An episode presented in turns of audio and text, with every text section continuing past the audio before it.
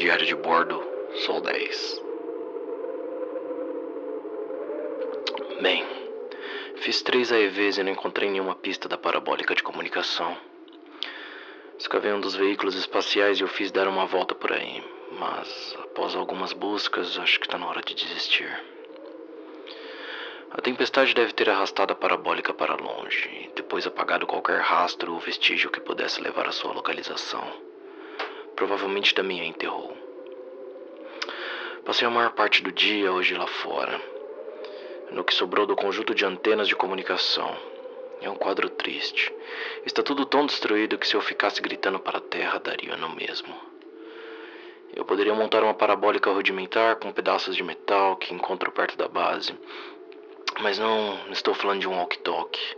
A comunicação entre Marte e a Terra é bem complicada e requer um equipamento altamente especializado. Não vou poder fazer uma gambiarra com papel e alumínio.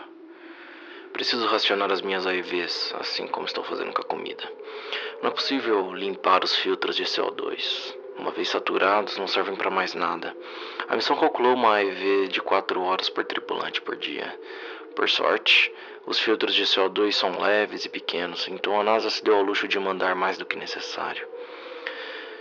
Hum, no total, tenho filtros de CO2 para 1.500 horas de uso. Depois disso, qualquer AIV que eu fizer terá de ser administrada através da redução drástica do ar. 1.500 horas podem parecer muito, mas estou diante da perspectiva de passar pelo menos quatro anos aqui para ter alguma chance de ser resgatado, com no mínimo várias horas por semana dedicadas a limpar o equipamento de energia solar. Seja como for, nada de AIVs desnecessárias. Ok. Uh, mudando de assunto, estou começando a desenvolver uma ideia em relação à comida. Minha formação em botânica, enfim, pode ter alguma serventia. Por que trazer um botânico a Marte? Afinal, esse é um lugar famoso por nada crescer aqui. Bem, a ideia era descobrir como as plantas crescem na gravidade de Marte e ver o que poderíamos fazer, se é que podemos fazer algo, com o solo marciano. A resposta curta é bastante coisa, quase. O solo marciano tem os elementos básicos necessários para o cultivo de plantas, mas muito mais do que acontece no solo terrestre não acontece no daqui, mesmo quando exposto a uma atmosfera similar à da Terra e muita água. A atividade bacteriana, certos nutrientes fornecidos pela vida animal, etc. Não há nada disso em Marte. Uma das uma das minhas tarefas na missão era ver como as plantas crescem aqui, uh, em várias combinações do solo e da atmosfera terrestre e seus equivalentes marcianos. É por isso que eu tenho uma pequena quantidade de solo terrestre e um punhado de sementes. Hum, no entanto, não posso me empolgar muito.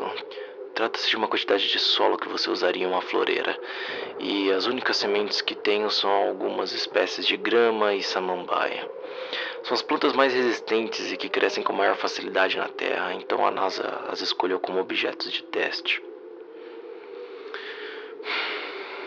Portanto, tenho dois problemas: terra insuficiente, nada comestível para plantar.